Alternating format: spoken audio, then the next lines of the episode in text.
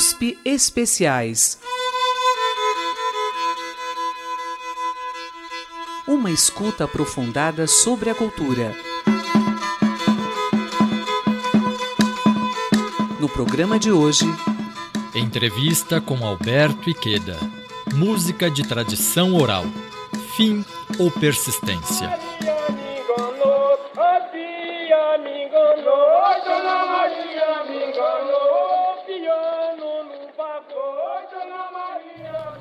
No programa de hoje, recebemos o etnomusicólogo Alberto Iqueda.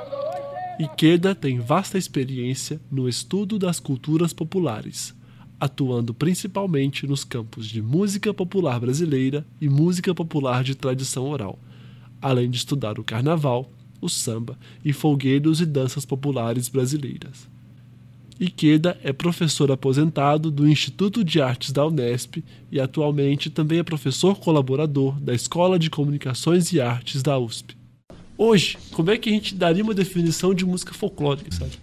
É, esse termo, Amires, é já de uns 20 anos para cá, ele tem sido um tanto questionado, sobretudo pelo pessoal da, uhum. da, das ciências sociais. Praticamente historiadores, antropólogos, sociólogos não usam mais música folclórica ou folclore. Né?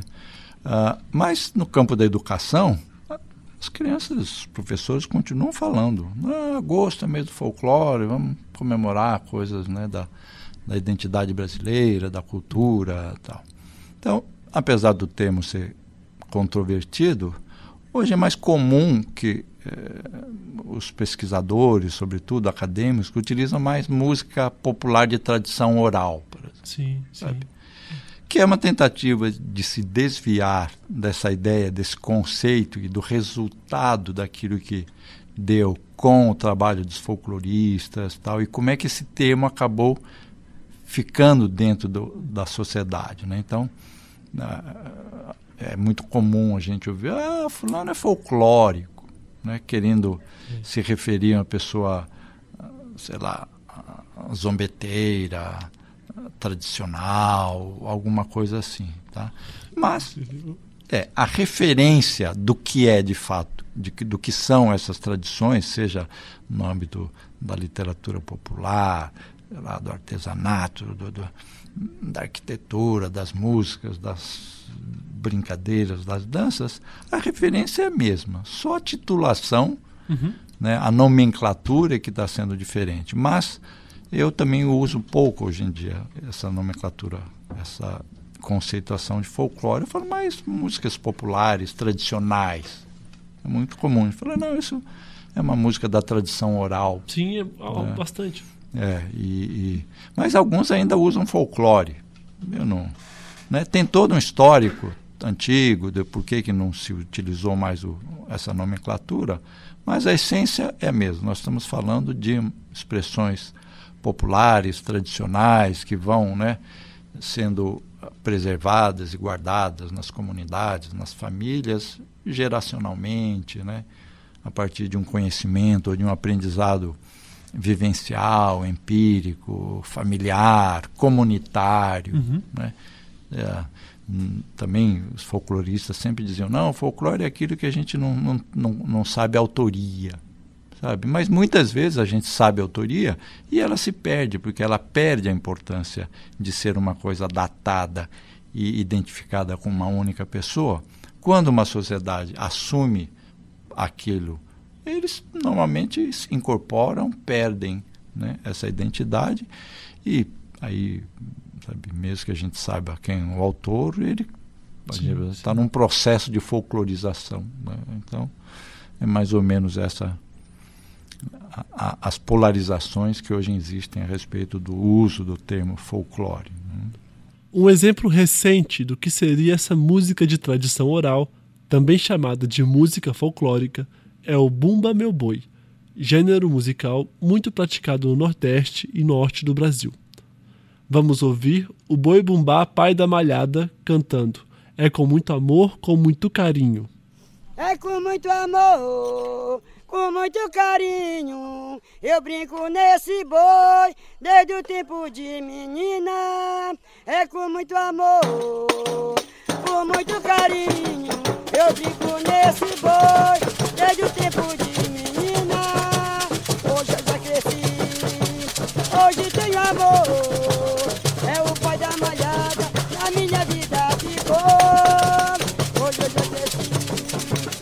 Hoje tenho amor.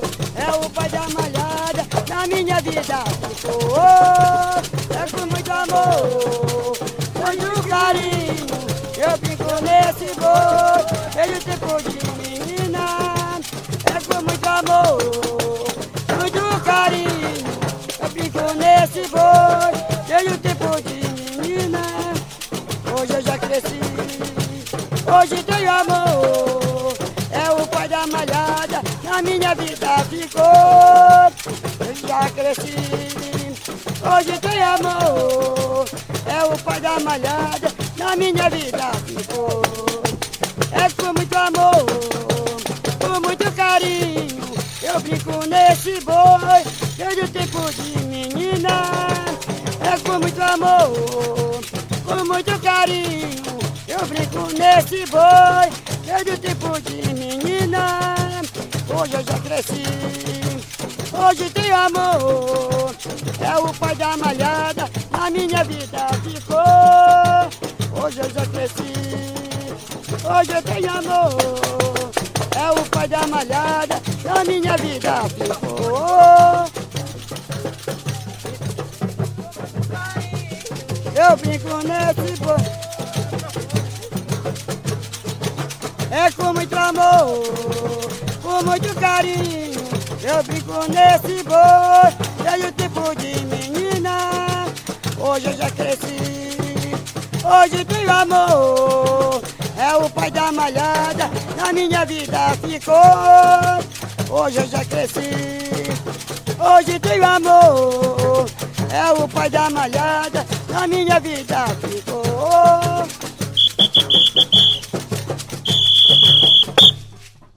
Ouvimos o Boi Bumbá, pai da malhada, cantando É com muito amor, com muito carinho. Em seu ensaio O que é a música folclórica, o etnomusicólogo húngaro Bela Bartok define a música de tradição oral como sendo aquela existente em meios rurais afastados e autossuficientes. Segundo essa interpretação, a música de tradição oral se deterioraria, podendo até mesmo deixar de existir, quando os centros urbanos passassem a englobar essas comunidades rurais. Perguntado sobre esse tema, Ikeda responde.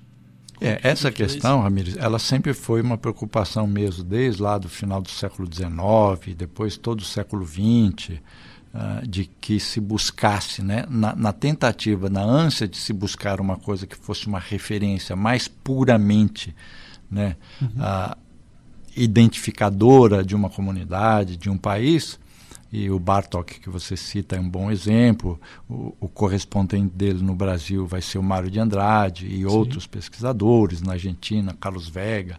Então eles foram sim, tinham uma preocupação uh, de ir o mais profundo, o mais distante possível dos núcleos urbanos que eles achavam que estava contaminado pela modernidade e que não era mais tão puro.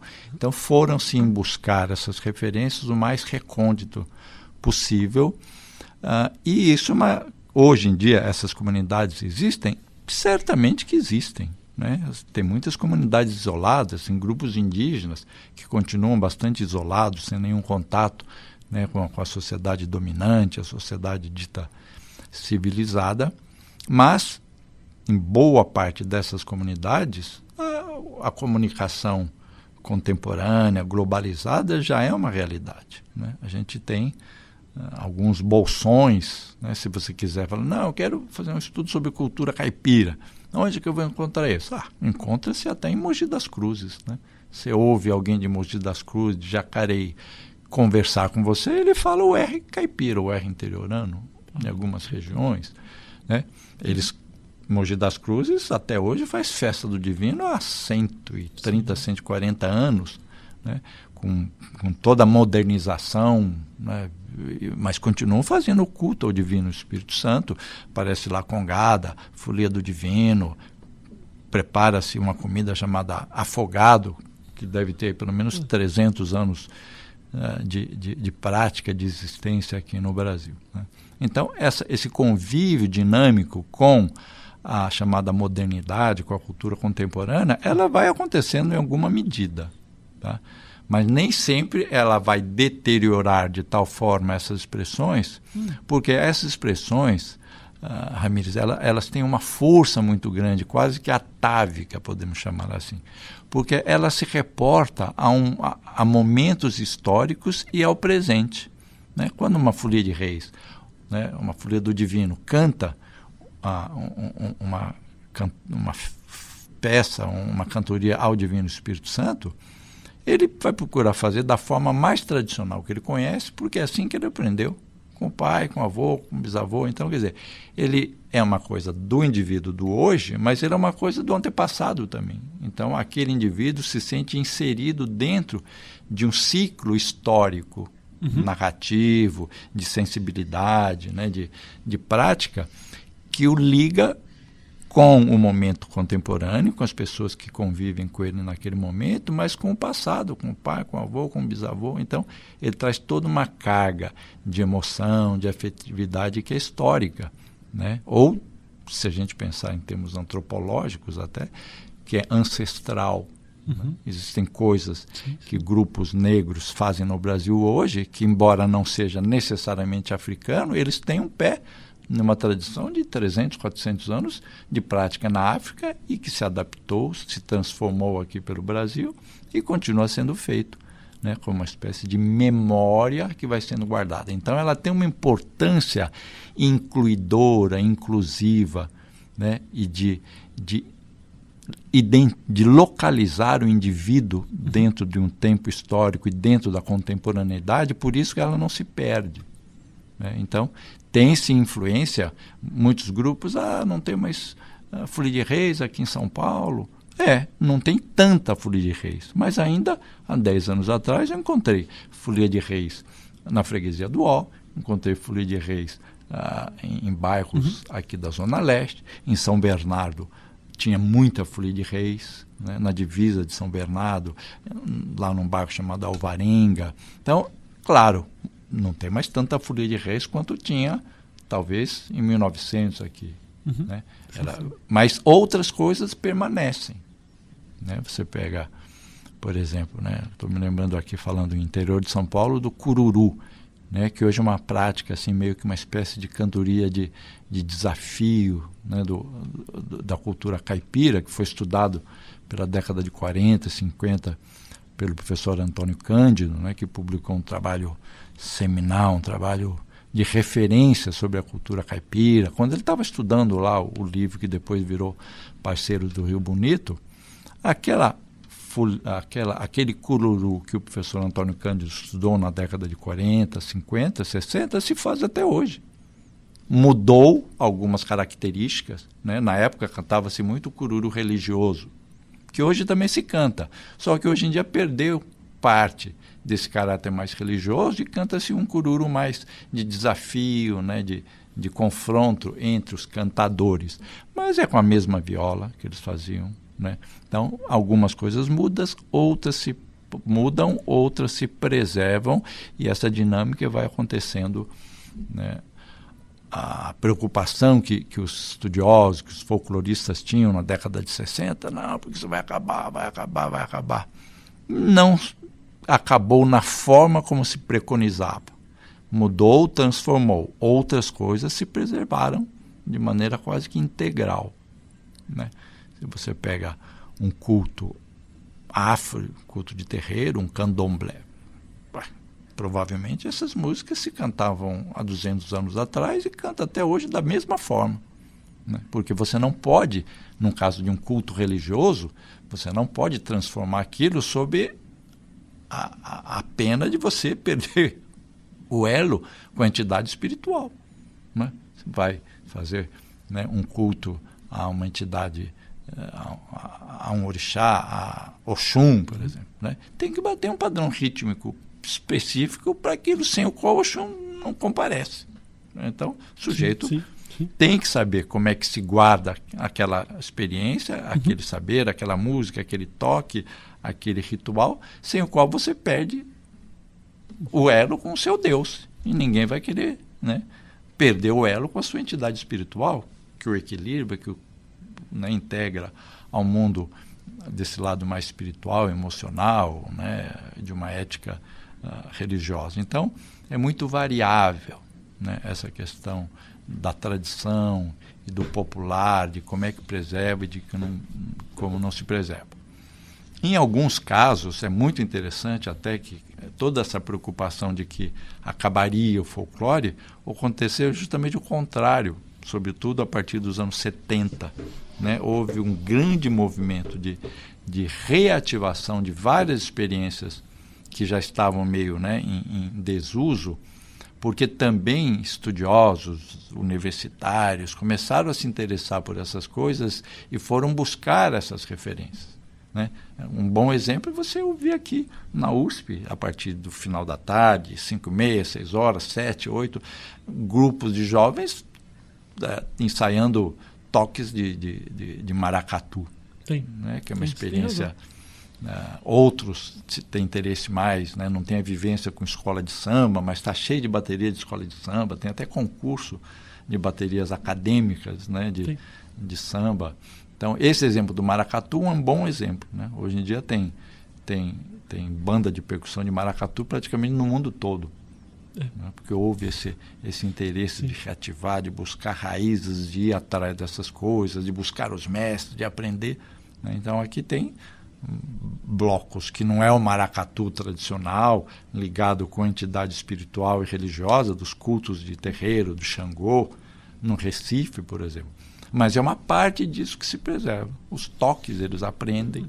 Muitos desses jovens, mesmo que sejam acadêmicos, alguns já professores, profissionais, eles, pelo interesse daquela prática, que num primeiro momento é mais artística, estética, eles começam a se interessar pelo fundamento. De repente se integram em cultos ou de candomblé ou de Xangô, no caso de Recife. Né? É muito interessante e dinâmico essa, essa, essas indas e vindas das expressões tradicionais e populares dentro do cenário da cultura. Um dado a favor do argumento de Ikeda é a música do grupo paulista Samba de Roda Dona Aurora. Este grupo, radicado em Vinhedo, cidade localizada a uma hora de carro de São Paulo, capital, pratica o samba de bumbo de maneira muito próxima à descrita por Mário de Andrade em seu ensaio de 1937. Neste ensaio, Mário escreve o seguinte: Enfileirados os instrumentistas, com o bumbo ao centro, todos se apresentam em torno deste, no geral inclinados para frente como que escutando uma consulta feita em segredo.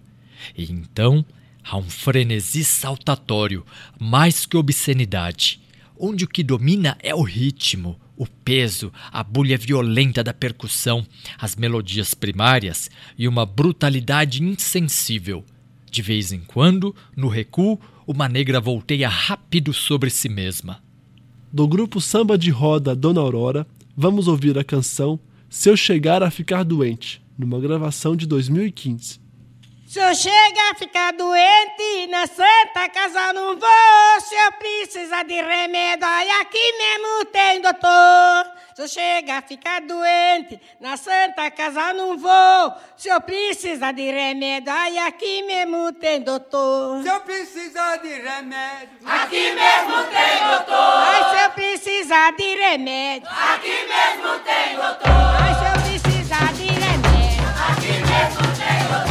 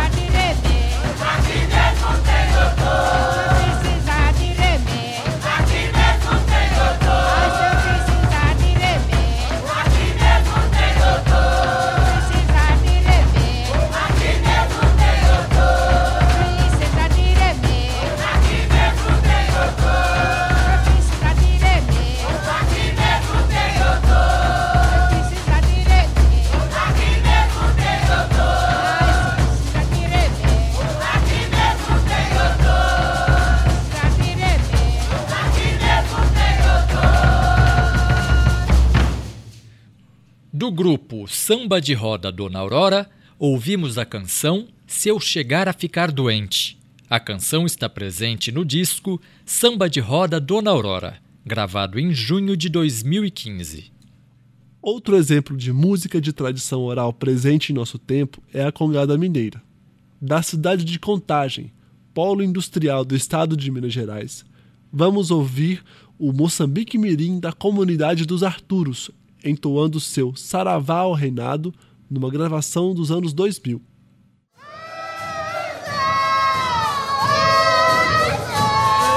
Aí me dar a mão, que papai lá do céu põe a benção.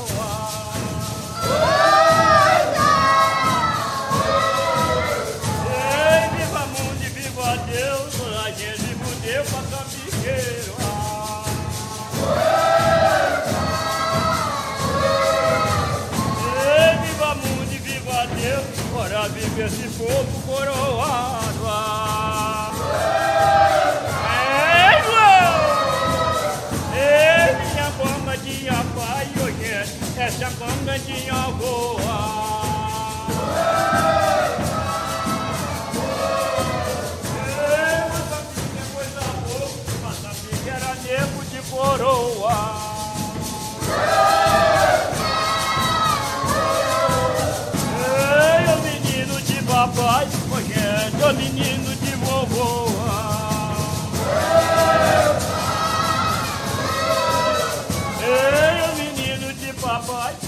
Deus, eu pergunto aonde eu vou.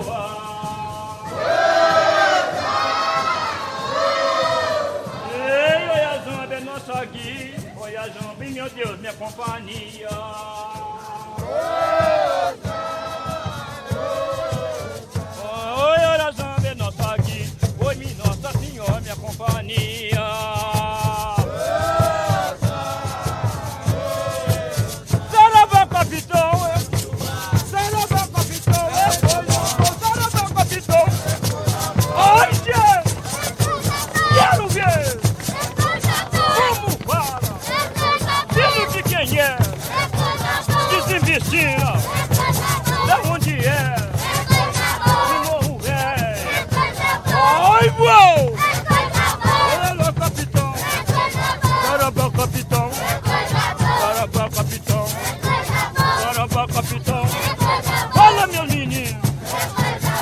Acabar de querer.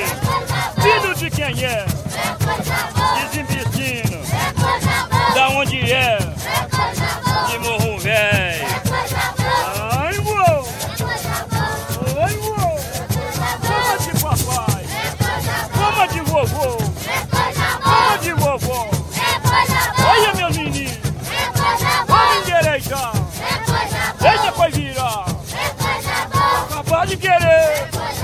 Acabar de querer.